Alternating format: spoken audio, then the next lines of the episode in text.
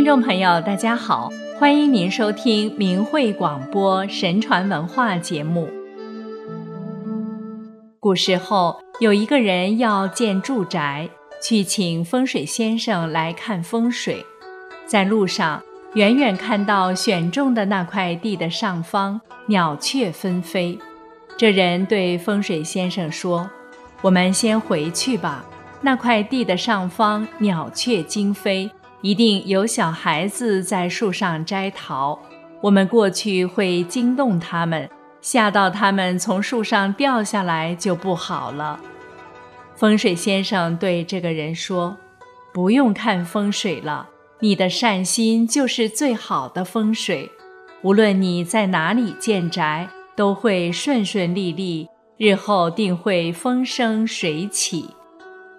现如今，人们处处求风水、求好运，殊不知积德行善就是最好的风水。善良的心灵与风水的吉祥之气是相通的，行善积德的人。就能得到神的眷顾，做善降之百祥，作恶降之百殃，历来如此。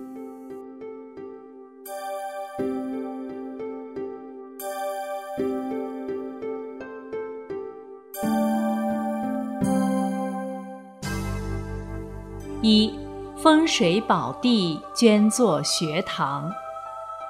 北宋著名的政治家、文学家范仲淹在《岳阳楼记》中写下了“不以物喜，不以己悲，先天下之忧而忧，后天下之乐而乐”的千古名句。从小立志大丈夫当立则生民，不为良相，便为良医。范仲淹信奉佛法，为官清正。爱民如子，重视教育。有一次，范仲淹购买了一处住宅，风水先生看后说：“风水极好，若居此地，子孙后代必定前程远大，富贵荣华享之不尽。”范仲淹听后，就把这座住宅捐出来改作学堂，孩子们都可以来此学堂读书。他说：“让老百姓的子孙后代都能前程似锦，比起我一家独自享福，不是更好吗？”后来，范仲淹的四个儿子个个才华出众，官运亨通，范氏家族的子孙后代兴旺了八百年。原因就在于范仲淹积德福及子孙。以及范氏家族的子孙后代践行范仲淹“先天下之忧而忧，后天下之乐而乐”的家规。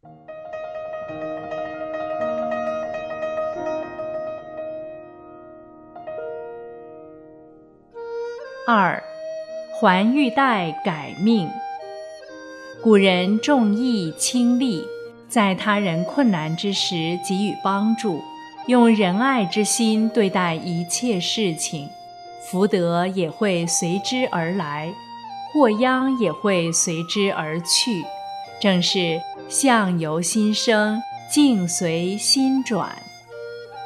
唐代裴度年少时遇到一位高僧，高僧看完他的面相后，说他注定会成为饿死街头的乞丐。一个月后。裴度又遇到了这位高僧，高僧看他目光澄澈，说他日后定会做宰相。裴度非常困惑：一个月前你说我会饿死街头，现在又说我会做宰相，这是何故？高僧说：“我断你会饿死之后，你做了一件好事，不仅消除了厄运。”你的命运也出现了转机。原来有一天，裴度捡到了一条贵重的玉带，裴度一直在原地等待施主，等了一天一夜。别人都说：“你等这么久了，也算是仁至义尽。你这么穷，这条玉带你就自己留着吧。”裴度却执意在原地等待施主。后来终于等来了施主，施主要用钱财答谢他，被他婉拒了。正是这件事使裴度积攒了福德，后来他果然做了宰相。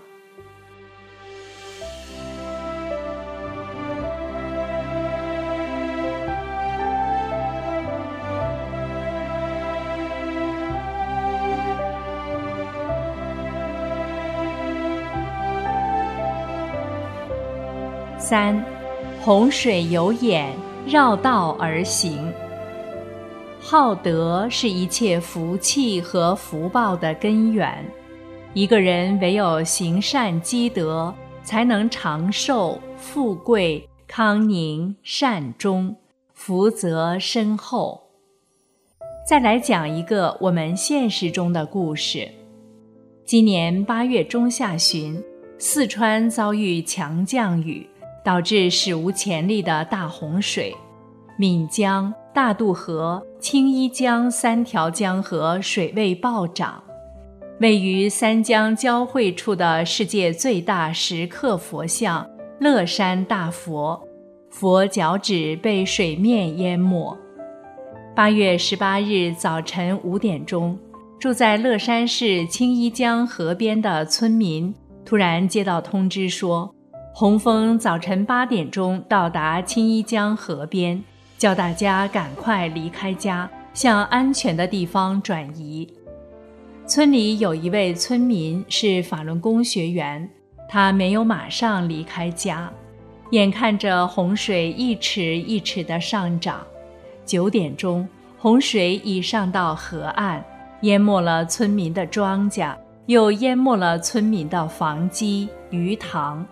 水势还在快速上涨，他看到水势涨到离他家有一尺的距离时，全家人这才全部撤离到地势高的地方，等待洪峰退去。下午四点后，洪水退去，各家各户的人都急着回家看看自己家里的情况。这位法轮功学员回家一看。所有人都惊得目瞪口呆，他家的地坝没有进水，房子也没有进一点水，邻居家地势高的都进水了，邻居家的围墙也都被洪水冲倒了，可是他家却居然一点水都没有进。更奇怪的是，洪水淹没了他家的鱼塘。可鱼儿居然都在鱼塘里悠闲地游着，一条也没有被洪水冲走，仿佛跟没发过洪水一样。这位法轮功学员的哥哥激动地说：“太神奇了！佛法无边，人心有善恶好坏之分，天地有阴阳正负。当人们心存善念，乐善好施。”心态平和、品德高尚、积极向上等佛性出来的时候，就会得到神佛的保护，就会五福临门。当人心存恶念、品行低下、作恶多端、生气、妒忌、怒骂、憎恨等魔性主导自己的情绪和行为的时候，随之而来的是祸事连连，降之百殃。愿善良的中国人都牢记法轮大法好，真善人好，这定能让您平平安安，福寿齐全。